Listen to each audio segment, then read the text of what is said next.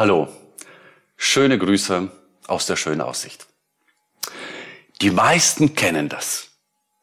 Wir sammeln täglich Punkte, indem wir Meilen sammeln, indem wir Payback-Punkte sammeln, indem wir Vorteilspunkte im Baumarkt sammeln und, und, und. Manche haben sehr viele von diesen Karten, manche nur einige, aber wir sammeln. Wir sind Punktesammler. Es hat ja Vorteile. Wenn ich viele Punkte habe, kann ich vielleicht was günstiger kaufen. Ich kriege irgendwelche Rabatte.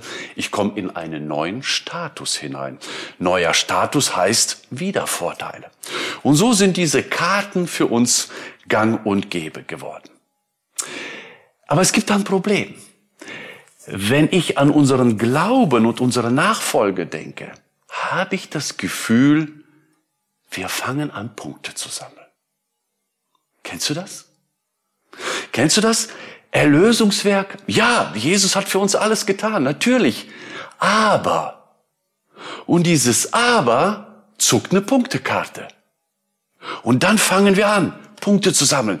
Aber ein bisschen mehr lesen wäre gut. Aber öfter beten wäre besser. Aber früher aufstehen wäre noch geistlicher. Mehr Werke unterstützen und spenden wäre gereifter. Mehr, mehr, mehr. Keine Frage. Beten, lesen, spenden, früher aufstehen. Alles gute Sachen. Ich will die gar nicht schlecht reden. Aber wenn wir sie Jesus plus nehmen, dann liegen wir absolut falsch. Und das ist unser Problem. Wir sind's gewohnt, täglich Punkte zu sammeln. Wir sind's gewohnt, durch Punkte Vorteile zu erzwingen, zu erreichen. Und das führt vielleicht genau dahin, dass wir im Geistlichen das Gleiche machen. Wir leben nach der Überzeugung, ich bin erst gut, wenn ich genug Punkte habe. Ich bin erst gut genug vor Gott, wenn ich noch das und das mache. Erlösungswerk ja, aber das ist falsch. Das sind falsche Gedanken. Die kommen nicht aus der Bibel und nicht von Gott. Erinnern wir uns kurz an die Pfingstpredigt. Das Neue Testament beginnt. Petrus steht auf, predigt eine Hammerpredigt. Was verkündigt er? Die Gnade. Und es kommen 3000 Menschen zum Glauben. Das war Kapitel 2.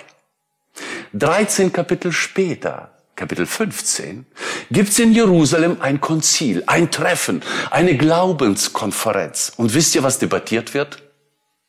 Jesus und. Reicht die Gnade nicht mehr? Jesus ja, aber Beschneidung. Jesus ja, aber Essensgebote. Jesus ja, aber haben wir das nicht auch übernommen? Jesus und Jesus rettet uns. Ich glaube, die meisten sind damit einverstanden. Aber wie sieht das im Alltag aus? Hast du nicht das Gefühl, den Druck, ich muss auch noch was leisten? Ich muss Punkte sammeln? Und wann ist genug?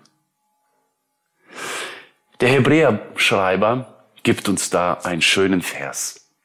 Hebräer Schreiber schreibt eben an diese gesetzlichen Juden, die vom Gesetz kommend waren und jetzt Jesus teilweise schon kennengelernt haben und jetzt zurück wollen, wegen Verfolgung, wegen Nöte, wegen Ängste, wegen Zweifel, wollen sie zurück in das alte System. Und der Hebräer-Schreiber sagt, was macht ihr da? Nicht Jesus und, nur Jesus und nur Jesus allein. Und hört euch mal den Vers 9 in Kapitel 13. Lasst euch daher nicht von seltsamen neuen Lehren verwirren. Durch die Gnade Gottes werdet ihr innerlich stark und nicht durch Bestimmungen über Speisen, die keinem helfen, der sich danach richtet.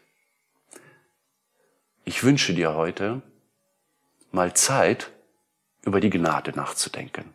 Was bedeutet für dich Gnade? Jesus allein? Und macht dich diese Gnade stark? Durch die Gnade Gottes werdet ihr innerlich stark. Oder erst durch Speisegesetze, bestimmte Feiertage, bestimmte Rituale, bestimmte Gesetze. Kennst du das Lied? Und damit will ich schließen. Allein deine Gnade genügt. Das kennst du bestimmt. Allein deine Gnade genügt, die in meiner Schwachheit Stärke mir gibt. Ich gebe dir mein Leben und was mich bewegt. Allein deine Gnade genügt. Ich muss mich nicht länger um Liebe bemühen. Ich habe Vertrauen zu dir. Du hast meine Sünde getilgt durch dein Blut. Und Gnade ist für mich genug. Die Gnade Gottes sei heute mit dir.